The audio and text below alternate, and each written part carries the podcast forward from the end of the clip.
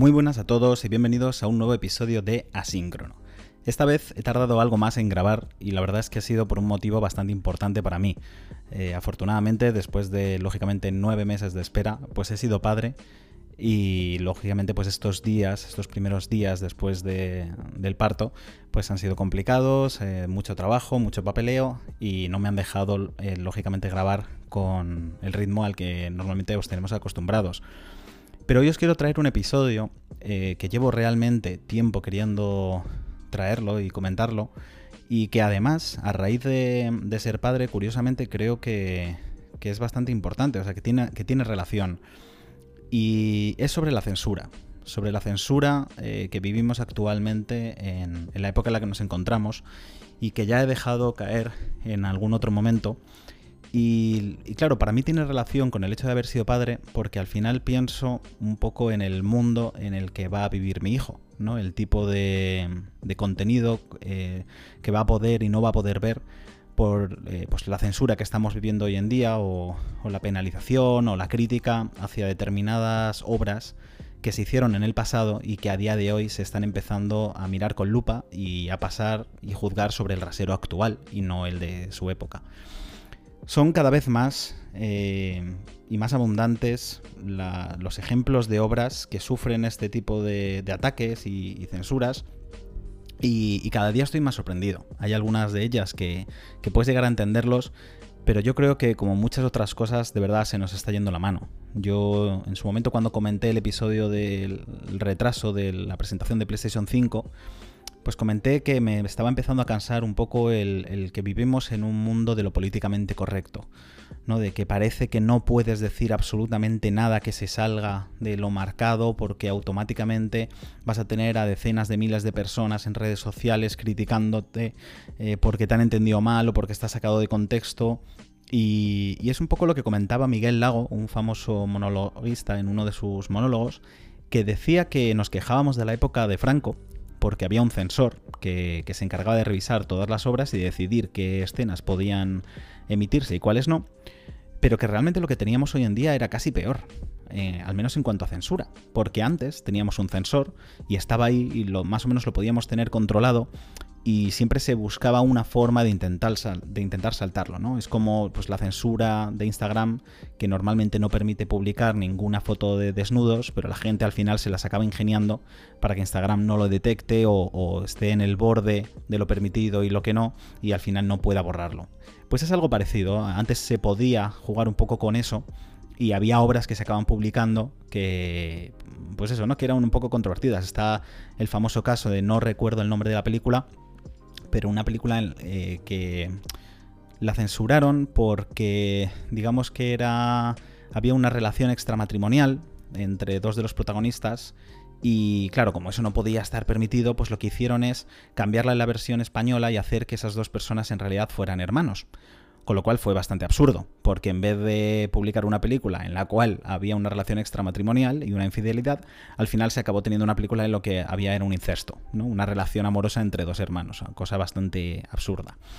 Pero bueno, lo que quiero poner en el episodio de es una serie de ejemplos de, de los que he ido viendo en estos últimos meses y que de verdad, como digo, yo no sé quizá es probable que me esté volviendo viejo, eh, como nos pasa, ¿no? Igual que nosotros cuando hablamos con nuestros abuelos, pues empezamos a ver ciertos comentarios o ciertos comportamientos y actitudes que en nuestra opinión se han quedado atrasados, ¿no? Pues yo cuando hablo a veces con, gente mayor y comentarios que tienen con respecto a la gente negra o gente de color, pues claro, me resulta un poco llamativo, ¿no? Porque es verdad que es gente que no ha estado acostumbrado a convivir con ese tipo de personas y a día de hoy lo ve raro y lo, sigue viendo, o, matrimonios interraciales, por ejemplo, ¿no? Son cosas que ellos eh, pues son de otra época y, se les queda lejos y por lo tanto no lo comprenden. Y, yo automáticamente digo, madre mía, qué gente más anclada al pasado. Y puede ser que, sea lo mismo que me esté pasando a mí, pero yo de verdad creo que hay algunas cosas que no son comparables. Creo que eh, por el hecho de intentar hacer todo políticamente correcto, al final se nos va un poco la mano y no sabemos abstraer eh, que las obras se han creado en su momento y por lo tanto no se pueden juzgar 100 años después. O sea, se tienen que entender Eh, incluso algunas de ellas que voy a comentar que fueron obras bastante modernas y avanzadas y que precisamente eh, respetaban y abogaban por impulsar la sociedad y, ser más respetuosos entre todos, pues encima se están eh, poniendo en tela de juicio, de juicio esas mismas. Una de las más famosas y más importantes, por ejemplo, es Friends, ¿no?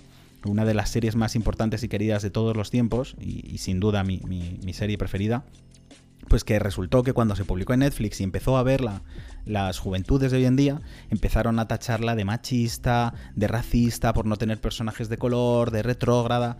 Y claro, estamos hablando de una serie que empezó en 1994. Y sí, si te lo planteas ahora, y la propia directora, bueno, una de las creadoras ha tenido que salir a decir que es, efectivamente lamenta la falta de diversidad en esa serie, eh, pues bueno, pues sí es verdad que en toda la serie es posible que solo salga un personaje de color importante, que es Charlie, ¿no? La, novia de Ross durante unos episodios. Eh, pero sí, bueno, pues era una, una, serie en la que la mayoría de los compañeros eran blancos y como tantas otras que ha habido a lo largo de la historia y como otras series cuyo reparto es totalmente de color y no creo que nunca haya habido ningún problema. Yo cuando era pequeño veía El Príncipe Peler y veía Cosas de Casa, eran dos de mis series preferidas y nunca me paraba especialmente a decir, ¿y cómo puede ser que en esta serie no salgan blancos, ¿no? O los que salen sean para ser ridiculizados. No, pues simplemente entendía que era una serie que transcurría en un sitio determinado y, es lo que estamos hablando, es también el momento y la época en la que tienen lugar esas series. Eh, yo, en toda mi vida, pues por unas u otras razones, nunca he tenido, por ejemplo, compañeros de color en clase. Eh, pues porque en España todavía no había suficiente diversidad, no había venido suficiente gente de color. Ahora, probablemente eso en los colegios haya cambiado muchísimo y entonces para esa gente es normal. Pero claro, si tú vas a rodar una serie, por ejemplo, como compañeros en los años 90 o 2000, eh, pues sería raro que de repente la mitad de la clase fuera gente de color, la otra mitad de la gente fuera em, gente asiática, ¿no? Porque no, no, era representativo realmente de cómo era la sociedad en ese momento. Entonces, lo que me resulta un poco hiriente es que encima se critica una serie como Friends. Que, que, sí es verdad que podía, a día de hoy, si lo juzgas con el rajero de hoy, es verdad que puede pecar de ese tipo de diversidad, pero había, hacía otras cosas mucho más avanzadas para su tiempo. Por ejemplo, es una serie que habla y que empieza en la primera escena con una mujer que ha dejado plantada en el altar a su marido porque no quiere ser la mujercita florero de un hombre y se va a la ciudad a vivir con su amiga y se acaba ganando la vida por sí misma. Y es una mujer que pasa de ser una persona que lo único que buscaba en la vida era casarse con un médico y no, y no dar un palo al agua y acaba trabajando para Ralph Lauren eh, como una ejecutiva importante, ¿no? Y ganando muchísimo dinero y con ofertas para irse al extranjero a trabajar. Eso por un lado. Luego, por otro lado, es una serie en la que se comentan muchos temas eh, de, homosexualidad, eh, aparecen un montón de personajes homosexuales y encima tenemos incluso la, la, expareja de Ross, Carol, que acaba incluso casándose con, Susan. ¿no? O sea, tenemos en los años 90 una serie que tiene una boda entre dos mujeres, que es algo que incluso a día de hoy hay mucha gente que no, igual no concibe, ¿no? Gente de, mediana edad. Y, y, esto lo teníamos ya en los años 90. Entonces, que me vengas a mí ahora a decir que Friends es una serie retrógrada, pues oye, sinceramente creo que se está sacando un poco de contexto. Pero es que no tenemos solo eso, es que el otro día ya se le, llegué a leer en internet que se tachaba al Señor de los Anillos, ¿no? Por, ser una obra, lo mismo, eh, completamente machista, ¿no? Una persona decía que había empezado a ver las películas y que detestaba que era todo un, vamos, en abundancia de iba a decir estrógeno, pero estrógeno es al revés, no me sale ahora la palabra, perdón, del sexo masculino. Pero bueno, eh, que eran todo machitos, que tenían que salvar la situación y que las únicas mujeres que salían eran, pues eso, mujeres florero. Y bueno, pues es un poco lo mismo. estamos hablando de una obra que se escribió cuando se escribió, eh, y aún así tienes personajes tan importantes como Eowyn, eh, que, es, que es la única mujer y el único personaje que consigue acabar con el rey brujo de Agmar, ¿no? Uno, uno de los personajes más poderosos de toda la Tierra Media y el que acaba con él es una mujer. Y, escribir eso en el año en el que se escribió Los Anillos ya era completamente avanzado a su tiempo. Y, por favor, que estamos hablando de unos libros en los que aparecen hobbits, en los que aparecen elfos, en los que aparecen trolls, en los que aparecen enanos, en los que aparecen hombres. O sea, me estás diciendo que eso no es tener diversidad, ¿vale? Que es todo fantasioso, pero eso también es una forma de diversidad. Entonces, que me vengas a mí ahora a criticar eso, pues yo qué sé, la gente de 15, 13 años que critica estas cosas, pues sinceramente no lo entiendo. Una de las noticias que he leído hoy mismo es que el videojuego Call of Duty ha tenido que retirar eh, uno de los gestos que suelen realizar los personajes después de acabar con, otro compañero, eh, que es el gesto de OK. ¿no? Este famoso gesto de, cerrar el pulgar y el índice en forma de O y levantar los otros tres dedos, porque dice que tiene connotaciones con, con pues, signos nazis o signos supremacistas, mejor dicho, porque había un grupo supremacista que por lo visto se saludaba igual. Y es como, ¿en serio? O sea, claro, de, todos los siglos que llevamos saludando o realizando ese gesto, el único que importa es el que tiene relación supremacista. Es decir, que si yo mañana monto un grupo supremacista y, resulta que mi gesto eh, de saludo es mm, darme dos besos, vamos a dejar de darnos todos dos besos porque acaba siendo un, símbolo supremacista, pues es algo que, no entiendo. Sobre todo lo, peor, lo que más me indigna es que estamos hablando de un videojuego eh, en el cual eh, el único objetivo es matar a todo lo que se mueva. O sea, te sueltan en un campo de batalla, reviviendo además algunas batallas famosas, que, son actos pues, realmente tristes y dolorosos a lo largo de la historia, y aquí se ha convertido en forma de videojuego lúdico, que oye, yo también los juego, ¿eh? y son muy divertidos, pero claro, porque sé lo que estoy jugando y, entiendo que es un videojuego, es una obra eh, que hace referencia, pues igual que cuando vamos a ver al, salvar al soldado Ryan y nos maravillamos con los planos, cuando realmente lo que estamos viendo es el desembarco en Normandía, que fue un hecho terrible, ¿no? Pues realmente lo preocupante del juego, en el que igual en una partida matas a 50 personas, es el gesto de ok que realizas cuando matas a uno de ellos? ¿Porque es supremacista? Bueno, porque dices que es supremacista. yo creo sinceramente que nos estamos volviendo totalmente locos. Luego también, eh, hace poco, eh, pues el youtuber y podcaster Víctor Abarca, al cual no tengo absolutamente nada contra él, eh, de hecho creo que valoro muchísimo su trabajo porque para la edad que tiene, todo lo que ha conseguido es, es impresionante, hace unos vídeos de muchísima calidad, pero creo personalmente que el otro día tuvo un comentario desafortunado en Twitter. Porque comentó que GTA V, que como sabéis es un juego que salió en PlayStation 3, pero luego también salió en PlayStation 4 y va a volver a salir en PlayStation 5, pues claro, comentó que un juego que salió en 2013 y que permite que mates a, a personas transexuales dentro del juego, pues que en 2013 era medianamente entendible, pero que en 2021 no se debería permitir que se publicase un juego en, el cual puedas acabar con personas transexuales, ¿no? Y, además llegó a decir algo así como en plan, ¿qué os pasa, Rockstar? En plan, haceoslo mirar, fue la, fue la expresión. Entonces, oye, pues yo le contesté y, estuve a punto de no hacerlo, sinceramente, porque sabía que me la estaba jugando. Lo que, lo que dije el otro día es que hoy en día ya no sabes qué puedes poner en redes sociales y qué no, porque no puedes expresar tu opinión, porque automáticamente va a salir gente a censurarte. Y, y como no digas lo que está estipulado que tienes que decir, puede ser tu muerte en Internet. Bueno, pues aún así dije, oye, mira, me parece que esto está en locura que lo voy a decir. Y dije, mira, Víctor, sinceramente, que de todo lo que puedes hacer en Gran Theft Auto, que es un videojuego en el que puedes ir a prostíbulos, en el que puedes matar a cualquier cosa que se mueva también, desde animales, negros, chinos, americanos, afroamericanos, o sea, puedes matar lo que te dé la gana, puedes drogarte, eh, puedes robar, puedes hacer torturar a gente. Hay misiones en las cuales no puedes superar la misión si no torturas a una persona con diferentes herramientas y conectándolo a electrodos para comprobar que esta persona no se te muera que de verdad lo que te preocupe es que se puedan matar también a personajes transexuales, pues oye, sinceramente me parece un poco barrera hacia casa y que te preocupa solo lo que, lo que, te, lo que te preocupa a ti, ¿no? Criticas solo lo que a ti te atañe. Y eso sí que me parece discriminación, porque habría dos formas de resolverlo. Tú podrías decir, eh, bueno, podrías no lanzar el juego o prohibirlo, que esto sería la censura de la cual estoy hablando y que me parecería bastante serio porque implica directamente, pues, vamos, va en contra de la libertad de expresión. Y, pero habría dos soluciones, ¿no? Por un lado, o no poner personajes transexuales en el juego, con lo cual perfectamente las personas transexuales te podrían decir ¿y por qué no salen personas transexuales en el videojuego? ¿Qué clase de discriminación es esta?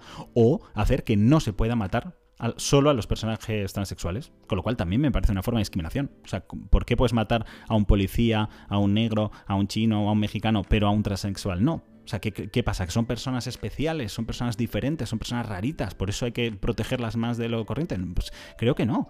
O sea, puedes criticar el juego por su contenido, que lo entiendo perfectamente, y yo siempre he dicho que Grand Theft Auto, eh, cuando lo juego, Normalmente nunca, nunca juego la historia porque no me gusta. A mí al final lo que me gusta es coger un coche, dar vueltas, coger un avión, ir por ahí, ir un poco a lo loco, pero no me suele gustar y me da bastante pena ver tanto talento en creadores de videojuegos desperdiciado en ese tipo de temáticas. A mí nunca me ha gustado, especialmente, de verdad. Eh, que cada escena eh, pues eso, haya siempre de robarle la droga, no sé quién, matar a, otra persona, torturarla, pillar a otros en la cama y sacarles fotos para publicarlos como si fuese esto, sálvame, pues siempre, no sé, teniendo en cuenta lo impresionantemente buen juego que es, que la temática en la cual gira sea esa, pues me da mucha pena. Pero puestos a que exista el juego, oye, pues si se puede matar a gente, que se pueda matar a todo el mundo. O sea, no tiene sentido que, empieces a limitar este tipo de gente. Bueno, pues yo creo que fue un comentario de estos que digo que al final se te mete tanto en la cabeza, porque lo vas viendo en las noticias, lo vas viendo en internet, y todo el mundo acaba en, este, en esta dinámica y esta ola de lo políticamente correcto, que al final ya ni él, ni él mismo se dio cuenta de que lo que estaba diciendo era un poco absurdo. Y, bueno, para mi sorpresa y un poco esperanza, eh, pues el comentario que yo le hice, en vez de, ser lapidado por, todos sus seguidores, fue todo lo contrario. Acabó teniendo más éxito que su propio tweet. O sea, la gente todavía parece que puede entender la diferencia entre, entre lo que es ser racista y discriminatorio y lo que no. Pero hay otros casos también bastante flagrantes. Yo me acuerdo que cuando se publicó Disney Plus en España, pues una de las primeras películas que puse fue Peter Pan. Y me llamó poderosamente la atención que cuando llegaron determinadas escenas yo dije, espérate un momento, yo no recuerdo el doblaje así, no recuerdo que dijera esas palabras y efectivamente lo, confirmé y me di cuenta que todas las palabras referente a matar indios o quemar a alguien y demás habían sido eliminadas. Hay una escena de la película en la cual, pues, mm, Juan, no Juan es el hermano mayor, Miguel, pues dice, yo quiero ir a matar indios, o a matar indios quiero yo.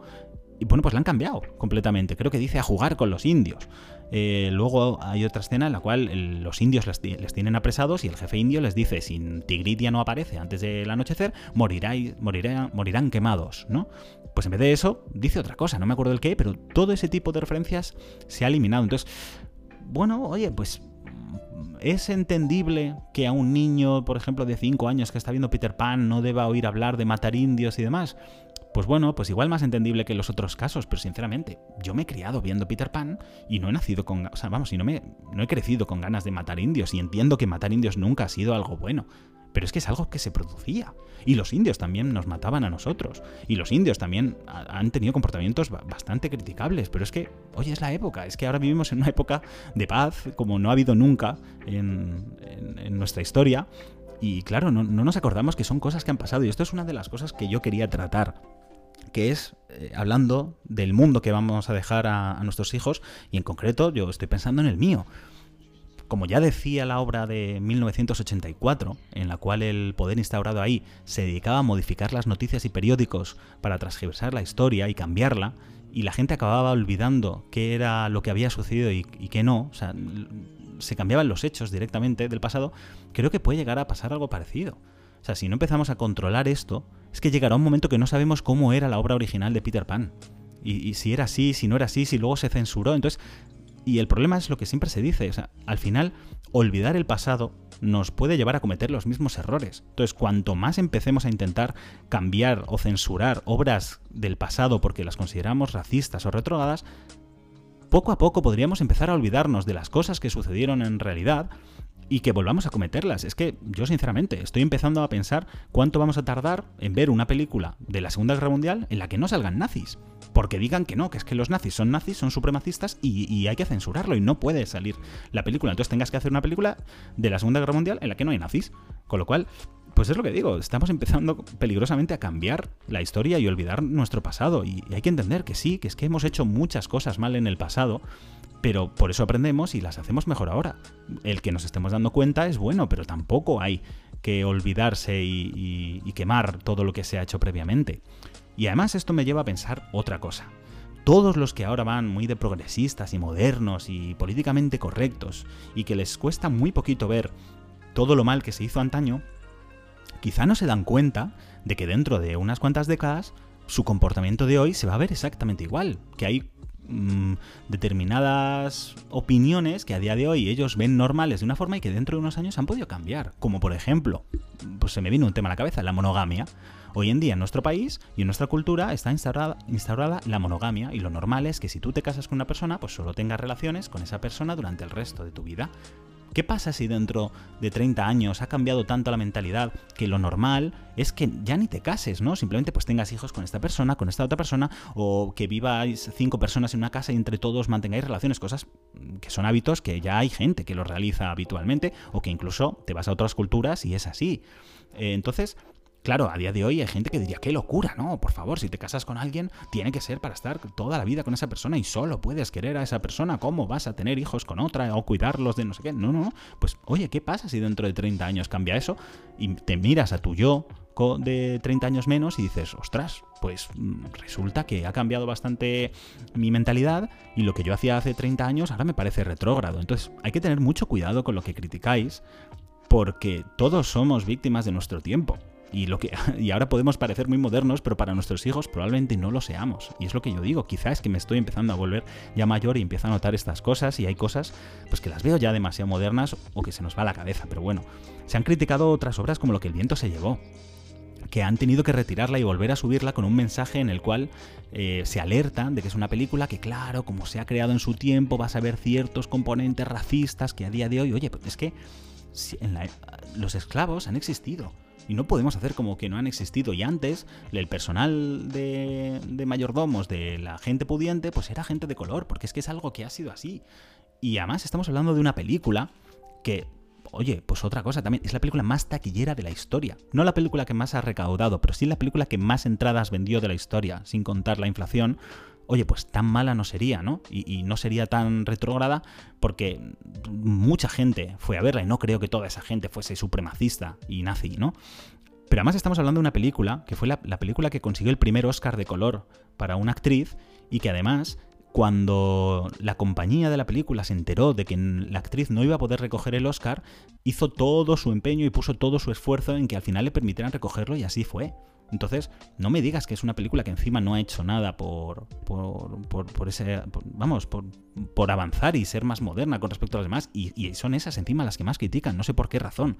Como todas las estatuas que a día de hoy se están quemando, se están tirando, que alguna de ellas, pues es evidente que pertenecen a dictadores y, gente, eh, pues eso, de dictadores y supremacistas, pero ¿qué es esto de pintar la estatua de Cervantes, por ejemplo? Una persona que, si mal no tengo entendido, él mismo fue esclavo en un momento de su vida y tuvo que estar remando en las galeras y, me lo estás tachando de racista. No entiendo nada. O sea, no sé, sinceramente, hay cosas que se me escapan. Hace poco, en la presentación de PlayStation 5, uno de los juegos que se presentaron fue el Kena Bridge of Spirits. Y bueno, pues eh, ya al ver el tráiler, que, que todo el mundo le encantó porque era maravilloso y bonito, bueno, pues ya hubo una persona que se quejó de que uno de los personajes eh, estaba como vestido de indio, no sé de qué forma, y le pareció eso racista. Pues tuvo que salir el estudio a disculparse y decir que iba a cambiar el aspecto del protagonista, vamos, del personaje. De verdad, es que se nos va la olla. Yo, cuando surgió todo esto de la pandemia, yo dije, pues mira, si algo bueno va a traer el confinamiento y la pandemia y que, y que las televisiones no hablen de otra cosa, es que creo que la gente se está empezando a dar cuenta, vamos, va a centrar todo su esfuerzo en lo verdaderamente importante, que es mm, la pandemia y los muertos que estamos teniendo, y se va a dejar de preocupar de, algunas cosas que son chorradas. Y ha pasado exactamente eso, que en cuanto ha acabado la pandemia, bueno, no ha acabado, pero ahora que hemos podido volver a salir a la calle y más o menos recuperar nuestro estilo de vida, la gente se está volviendo a preocupar de las mismas chorradas que se preocupaba antes. Que es lo que yo muchas veces le digo a mis amigos, parece que necesitemos una guerra para darnos cuenta de las cosas que de verdad se, están, se pueden hacer mal o de los verdaderos problemas que puede haber en la vida y no de estas chorradas de si un personaje en un videojuego eh, todavía no ha salido a la venta, pues hay un personaje que como lleva signos indios, ya eso es racista por la matanza que hubo a los indios en su día. Pero bueno, o sea, qué locura es esta de verdad. Yo supongo que algunos de, los que pueden acabar oyendo este podcast, pues eso, le parecerá una persona retrógrada porque no soy capaz de ver estas eh, nuevas opiniones y corrientes de cultura y me habré quedado atrás, pero yo sinceramente creo que, no, creo que hay veces que se sacan de tiesto y, estamos perdiendo el control y tenemos que darnos cuenta de que no podemos cambiar el pasado.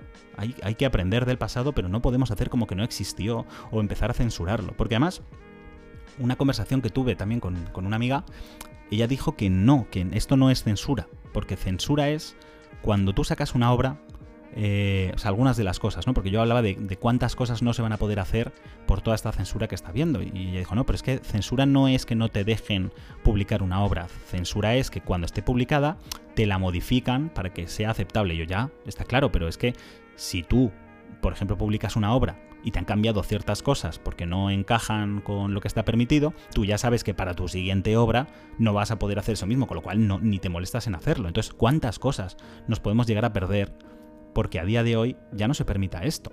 ¿no? Este tipo de cosas. Es como si, por ejemplo, ahora censuras American History X. Es una película muy dura que trata sobre el nazismo, pero que está pensada precisamente para que te des cuenta de por qué el nazismo no es bueno. Y es algo que incluso no llegas a ver hasta la segunda mitad de la película. Durante la primera mitad de la película, la genialidad que tiene es que casi te convence de, por qué los nazis tienen razón. Bueno, los nazis, los neonazis más bien, ¿no? De por qué realmente pueden llegar a pensar así, por qué los inmigrantes pueden tener la culpa de todo. Y cuando ya estás casi convencido, eh, porque además esto es una persona orientada a gente adolescente, eh, que es esa gente que está en fase de cambio y que es cuando va a organizar sus ideales y los va a sentar, pues les pilla en el mejor momento porque empiezan a convencerse y dicen, madre mía, esta gente tiene razón. Y de repente en la otra mitad de la película te lo echa todo por tierra y, te hace darte cuenta de por qué eso es malo y no debe ser así.